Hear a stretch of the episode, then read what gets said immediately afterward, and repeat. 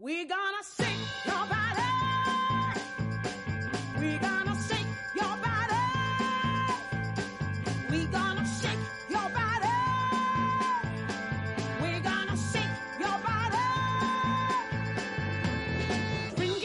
Bienvenidos al podcast de la AEG, el podcast oficial de la Asociación Española de Gastroenterología. Queremos que este sea nuestro punto de encuentro, donde aprovecharemos para repasar la literatura con los propios autores y le daremos una vuelta de tuerca a las publicaciones.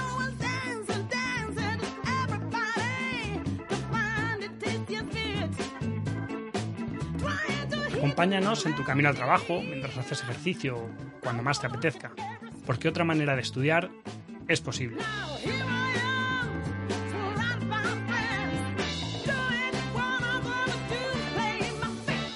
Soy Luis Hernández y os haré de guía en este viaje. ¡Empezamos!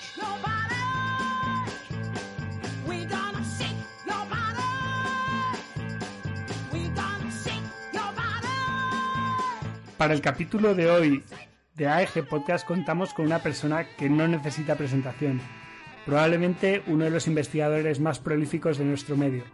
Javier Pérez Gisbert nos va a presentar el registro europeo de Helicobacter pylori, patrones y tendencias en tratamiento erradicador empírico de primera línea durante 5 años y 21.533 pacientes. Bienvenido Javier de nuevo, que repites en este podcast en, en relativamente poco tiempo. Muchísimas gracias por, por poder contar de nuevo contigo. Háblanos un, un poco de, este registro y, de lo que significa antes de entrar en los datos crudos que habéis obtenido. eh, ¿En qué consiste este registro? ¿Cómo empieza? ¿Cómo llegas a esta idea? Muy bien, pues bueno, primero muchísimas gracias por darme la oportunidad de, hablar de este, de este apasionante proyecto.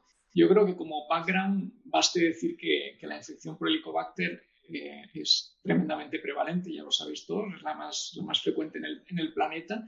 El 50% de la población está infectada en el mundo, pero también en España tenemos una prevalencia muy elevada.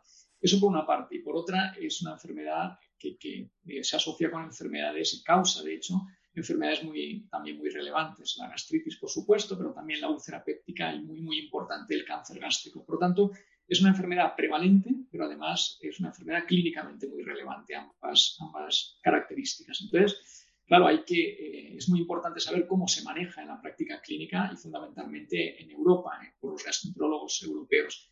Y para esto, lo de las encuestas de cómo lo manejas tú, yo creo que eso no vale para nada, porque, bueno, es- yo creo que las respuestas son poco fiables. Lo que importa es realmente confirmar lo que se hace de verdad en la práctica clínica. Y por eso nos planteamos, hace ya unos cuantos años, en el 2013-2014, el llevar a cabo y el organizar un registro europeo de la práctica clínica de los gastroenterólogos de toda Europa. Y entonces, bueno, pues organizamos con, eh, numerosos eh, coordinadores de eh, aproximadamente 30 países europeos y con la participación de nada menos que 300 y pico gastroenterólogos de, toda Europa, el, incluir un registro prospectivo de manejo de la práctica clínica de pacientes infectados eh, por Helicobacter eh, pylori. En este sentido, bueno, pues el ritmo de inclusión es sencillamente eh, brutal, con más de 5.000 pacientes por año, incluso este último año de pandemia con tantas crisis de todos tipos, hemos logrado no solo mantenerse, sino incluso aumentar, incrementar el ritmo de inclusión. Y eso hace que a día de hoy estén incluidos en el registro más de 40.000 pacientes. Así que es una magnífica oportunidad, no solo para tener una fotografía, digamos, eh, puntual del momento, sino yo creo que más importante todavía para ver cuál es la tendencia temporal, la evolución, cómo cambian las cosas a lo largo del tiempo. No es tremendo, solo alguien como el doctor Pérez Gisbert puede conseguir coordinar a tanta gente de tantos países y conseguir una inclusión tan espectacular. Eh, en el artículo, eh, de hecho, lo que hablas de, de, no hacer solo una foto, sino de hacer un, un vídeo en el tiempo y ver la evolución. De hecho, hay unas gráficas que a mí me parecen fantásticas de la evolución de los distintos tratamientos y cómo vamos evolucionando en las distintas, en las distintas zonas en las que la habéis distribuido. De hecho, es una cosa que, que luego sí que me gustaría que comentaras un poco cómo se ha hecho la distribución por zonas, que están los suplementos, el, cómo habéis conseguido las vueltas que habéis tenido que dar para, para conseguir organizarnos intentar buscar un poco de, de sentido a, las distintas zonas de Europa y cómo nos comportamos en unas zonas y otras. Ha sido muy difícil, eh, habéis encontrado muchas diferencias entre diferentes zonas. ¿Tiene sentido el que haya tantas diferencias en cuanto a tratamientos en diferentes zonas? Pues efectivamente los resultados son tremendamente heterogéneos entre los distintos países o entre las distintas áreas. Para que tengas una idea, el número de tratamientos de distintos, de variedades de tratamientos erradicadores, y estoy hablando solo de primera línea, es superior a 100. O sea que imagínate la cantidad de variantes de tratamientos, muchas de ellas eh, absolutamente disparatados. Y un poco el, resultado que, yo destacaría, que también da cuenta de, de esta heterogeneidad, es que el tratamiento que más se emplea en general, eh, globalmente en toda Europa, es el tratamiento triple. Triple, la, OCA tradicional de IBP, amoxicilina y claritromicina. Un tratamiento que, como sabes, está obsoleto y ya debería, digamos, eh, recomendarse su, no utilización en, la inmensa mayoría de las, regiones geográficas y, sin embargo, eh, sigue siendo o seguía siendo hasta hace poco el tratamiento más empleado aprovecho para eh, eh, comentar al hilo de lo que decíamos de, la, tendencia temporal, que gracias a poder tener esta serie de años, de 2013, 14, 15 y 16 hasta el 2018, que incluye este estudio, el que afortunadamente las cosas van cambiando. Entonces, aunque el resultado, y ya me adelanto un poquito a las conclusiones, es que los, tratamientos en Europa son, eh, y así lo decimos textualmente, en las conclusiones son subóptimos. El manejo de la infección helicobacter por los gastroenterólogos europeos es subóptimo, discrepante y, encima, eh, digamos, heterogéneo, como, como, comentaba. Esa es la cruz de la, de la moneda, pero al menos la cara es que con el paso del tiempo las cosas se van haciendo progresivamente mejor y se van eh, implementando todas estas recomendaciones de las conferencias de consenso, como por ejemplo el utilizar terapias cuádruples o, por ejemplo, emplear eh, duraciones de tratamiento más prolongadas, más 14 días, menos 10 y sobre todo menos 7 días, o el utilizar dosis de IBP eh, más, más elevadas, utilizar dosis altas y además cada 12 horas. Con todo esto, sí que se ha observado que la tendencia de las tasas de erradicación, de la eficacia erradicadora, ha ido incrementando progresivamente, ha aumentado aproximadamente un 10% en unos pocos años, que es una, un incremento muy, muy notable. Así que, digamos, una de cal y una de arena. Me gustaría que, nos comentaras un poco, porque hacéis tres análisis, hacéis un análisis por intención de tratar directa, un análisis por protocolo, que bueno, que efectivamente comentáis que como ahí se determina que es una pérdida, o sea, una no eficacia, la pérdida de seguimiento, con lo cual evidentemente tenéis muchas pérdidas de seguimiento, no sabéis si son eficaces o no, y que se dan como no eficaces. Y luego hacéis un, un análisis mixto por intención de tratar Cuéntanos un poco cómo se hace eso, porque me ha parecido muy interesante y que además sí que nos da un, yo creo que nos acerca más a lo que es la realidad de los resultados que tenemos. Sí, efectivamente. En un ensayo clínico, como bien sabes, está el análisis estándar de por protocolo y por intención de tratar, y ahí se acaba la historia.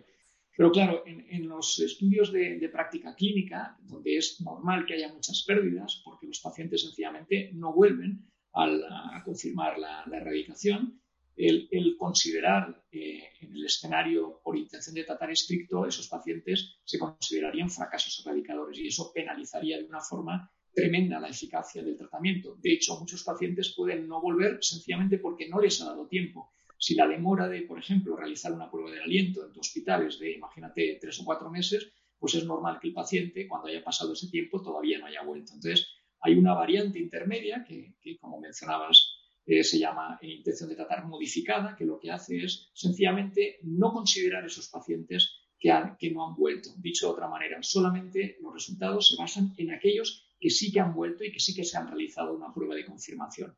Pero se es prudente, se es, digamos, conservador en el sentido de que aquellos pacientes que han cumplido mal el tratamiento se consideran y se incluyen también en el estudio. Por lo tanto, se aproxima más a lo que es una intención de tratar pero no es una intención de tratar puro. Yo creo que para este tipo de, estudios es probablemente lo más recomendado y lo que da, como también tú decías, una imagen lo más parecida, lo más próxima posible a la realidad. Y si nos vamos, yo creo que a no ser que digas alguna cosa de, lo que es el protocolo, alguna cosa más que quieras comentar, si nos vamos un poco a los resultados, al final lo que dices, eh, la sensación cuando uno ve las tablas, ve todas las imágenes, apabulla un poco cuando lee el artículo, que al final son muchos, muchos, muchos, muchos pacientes de muy heterogéneos de distintas zonas, con distintas eh, tasas de resistencia a distintos antibióticos, diferentes maneras de tratar. Eh, ¿Cuáles serían, si tuvieras que decir dos, tres conclusiones de, este, de este artículo, de este, los resultados que hayas obtenido, ¿cuáles serían tus dos, tres conclusiones, resultados, digamos, principales? Bueno, el primero de todos, el que comentaba, que no, lo voy a repetir, pero resultados eh, heterogéneos, discordantes, pero en la, la, otra cara que decía, al menos que van mejorando progresivamente con el tiempo. Más allá de estos resultados, hay algunos hallazgos que son homogéneos, a pesar de la heterogeneidad global, estos resultados sí que coinciden en todas las áreas, y es que el tratamiento triple es un tratamiento que no es suficiente, tiene una eficacia erradicadora en torno al 80%, que es o está muy lejos del umbral del dintel que nos debemos exigir, que como todos estamos yo creo que de acuerdo, debe ser igual o superior al 90%. Por tanto, está lejos de este umbral.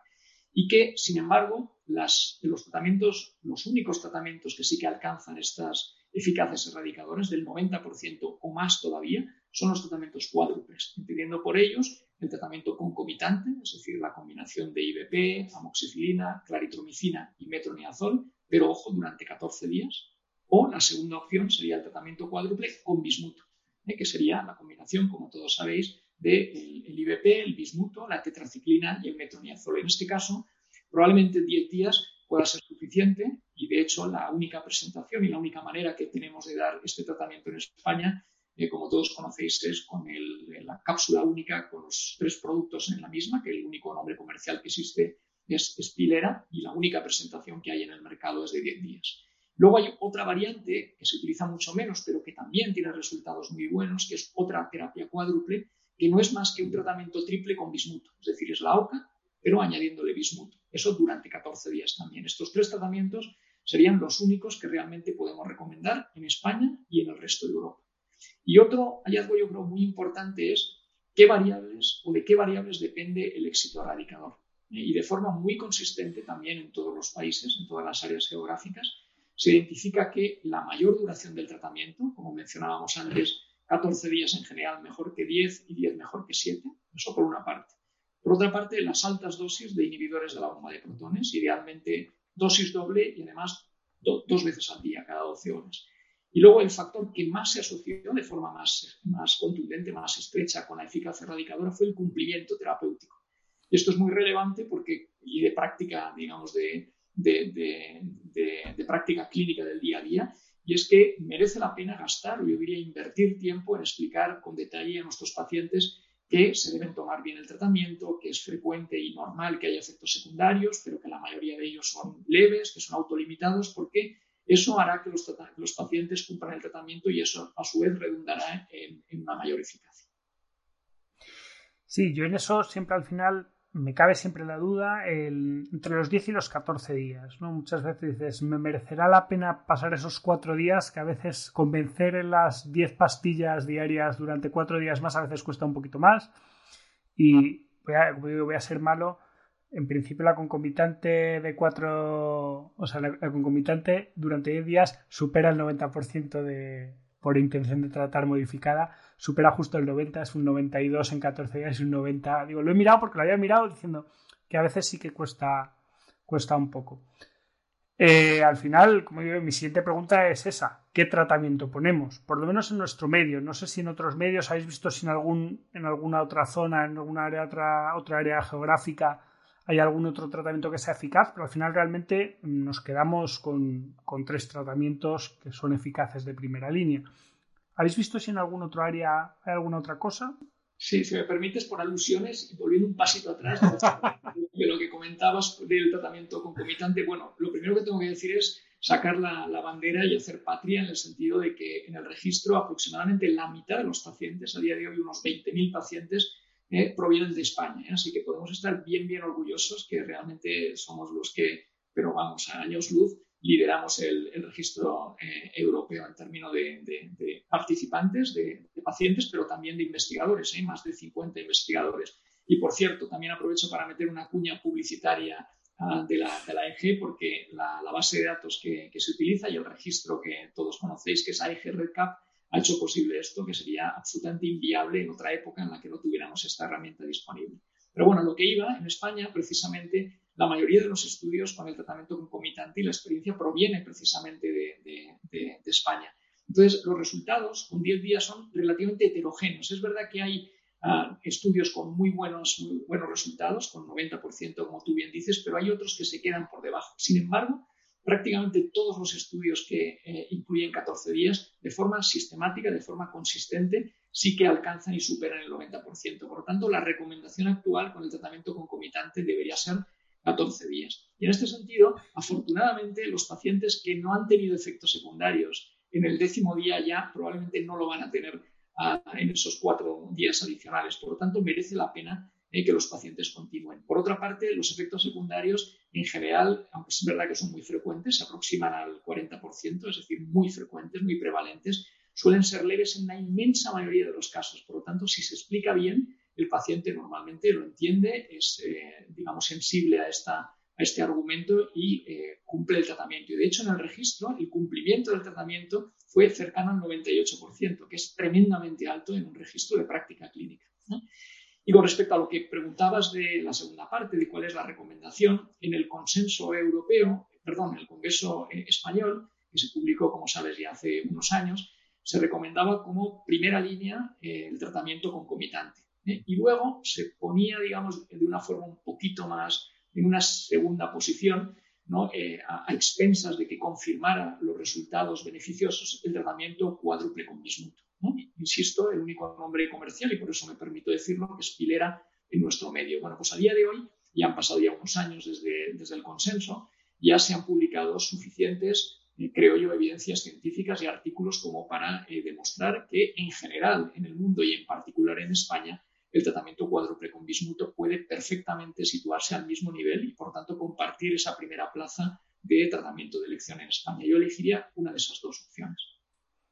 Sí, de hecho, si no recuerdo mal, que tengo la gráfica ahí en la, en la consulta, se recomendaba como primera línea siempre en alérgicos a penicilina y como posible primera línea en a la vez el concomitante, la cuádruple concomitante. Pues yo de datos, en principio, bueno, sí que recomiendo a todo el mundo, evidentemente, que lea el artículo. La verdad es que está muy interesante. Hay, yo siempre digo, hay curiosidades. A mí una de las curiosidades que, una de las cosas que más me llamó la atención es cómo en Centro Europa bajaron la dosis de, de IBP, no sé en qué año fue, pero alrededor de 2016 bajó la dosis con la que trataban eh, el Helicobacter de IBPs de una manera bastante pronunciada justo lo contrario que hace la mayoría de, los, de las otras áreas, que me parece una cosa muy curiosa. Y, bueno, por ver un poco los datos, pero que, creo que al final las conclusiones pues al final son las que dices y son las que ya se habían tomado en el, cuarto consenso español. Y de datos por mi parte, a no ser que quieras tú agregar alguna cosilla más, yo estaría más que servido. A que todo el mundo se lea el artículo, porque creo que sí que es muy interesante y se pueden sacar muchas cosas. Yo quizás solo añadiría que este, este estudio eh, fundamentalmente recalca la necesidad de no bajar la guardia y mantener eh, programas de, formación continuada en la que, todos nos, beneficiamos. Es decir, que hay una latencia que debemos combatir y que bueno, sabemos que existe, ¿eh? existen todas las cosas en la vida en general, pero desde luego en, en ciencia, en particular en medicina, lo vemos mucho. Desde que se tiene claro algo y se recomienda en una conferencia de consenso hasta que eso luego se aplica a la práctica clínica hay un retraso de, de, unos cuantos años que deberíamos intentar reducir al máximo. Y la manera de hacerlo es organizar e insistir e invertir en, en formación continuamente. Creo que como lo hace sin duda la EG de forma paradigmática. Y otra pregunta, no sé si llamarlo promocional, pero ¿está abierto a nuevos investigadores este registro?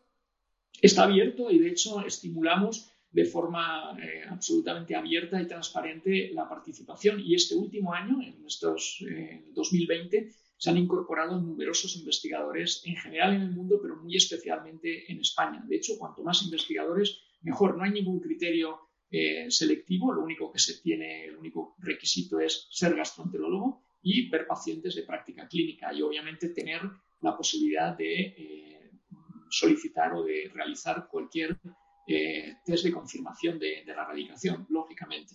pero más allá de eso no se requiere ningún otro requisito y por supuesto el que esté interesado no tiene más que contactar con, nosotros o con pues, los directores científicos que aprovecho para darles las gracias desde aquí, que son Organisen, eh, Ignasi y Puig, por una parte, y, eh, y por otra parte eh, mi correo electrónico que está disponible para todos, eh, para todo el que quiera. Si alguien quiere participar, será, será bienvenido. Es más, ah, intentamos fomentar en la, mayoría, en la, medida de lo posible que se hagan subanálisis que puedan ser interesantes. Y hay varios investigadores que ya han solicitado los datos para evaluar aspectos más concretos, por ejemplo, de resistencia bacteriana o, por ejemplo, de tratamientos de segunda línea tanto en general con todos los datos de, Europa como en particular con eh, los datos de, países específicos. Perfecto, pues muchísimas gracias de nuevo. Es un placer siempre hablar contigo y ya lo sabes que aquí siempre os vamos a pedir dos cosas. Por un lado, lectura científica, algún artículo que te parezca interesante que nos puedas recomendar y, y luego un libro de lectura que, que bueno, nos vais a poner a, a la cola con todos los libros que ya tenemos pendientes que, no, que nos habéis recomendado a lo largo de, de, todos estos podcasts.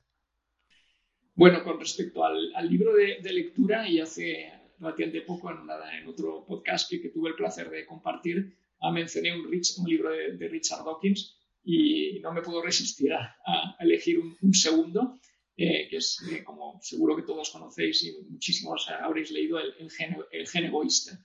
Creo que es un libro sencillamente eh, pionero, absolutamente eh, visionario, en el que, en el que se, se, plantean la, las cosas de, de, una manera eh, sencillamente eh, revolucionaria en, en, en, aquel momento y, creo que desde luego ha cambiado la visión de, de muchas personas. Y creo que es un libro, obviamente, de ciencia, como no, pero es mucho más que eso. Es un libro fundamentalmente, para mí al menos, de, de filosofía de vida.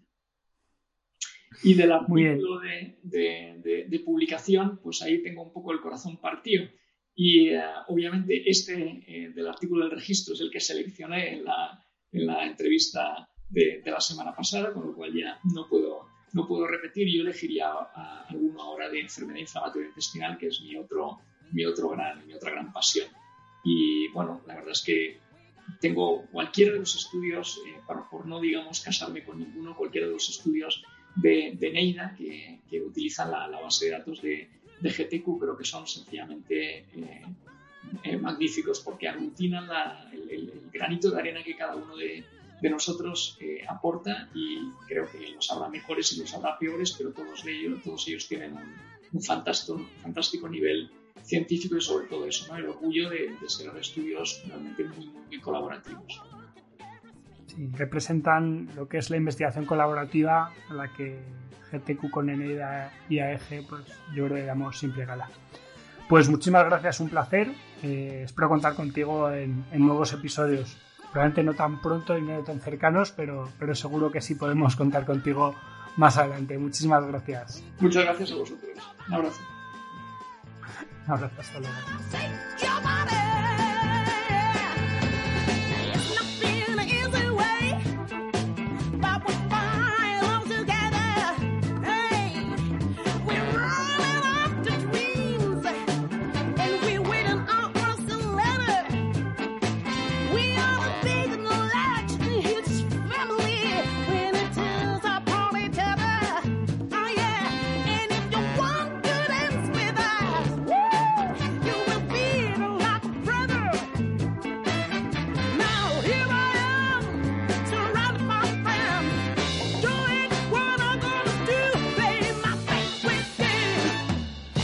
Esto ha sido todo. Esperemos que hayáis disfrutado y aprendido. Tanto el artículo original como el resto del material del que se ha hablado en el podcast estará enlazado en la descripción. Lo que estés escuchando es Shake Your Body de Fridonia, de su disco Dignity and Freedom.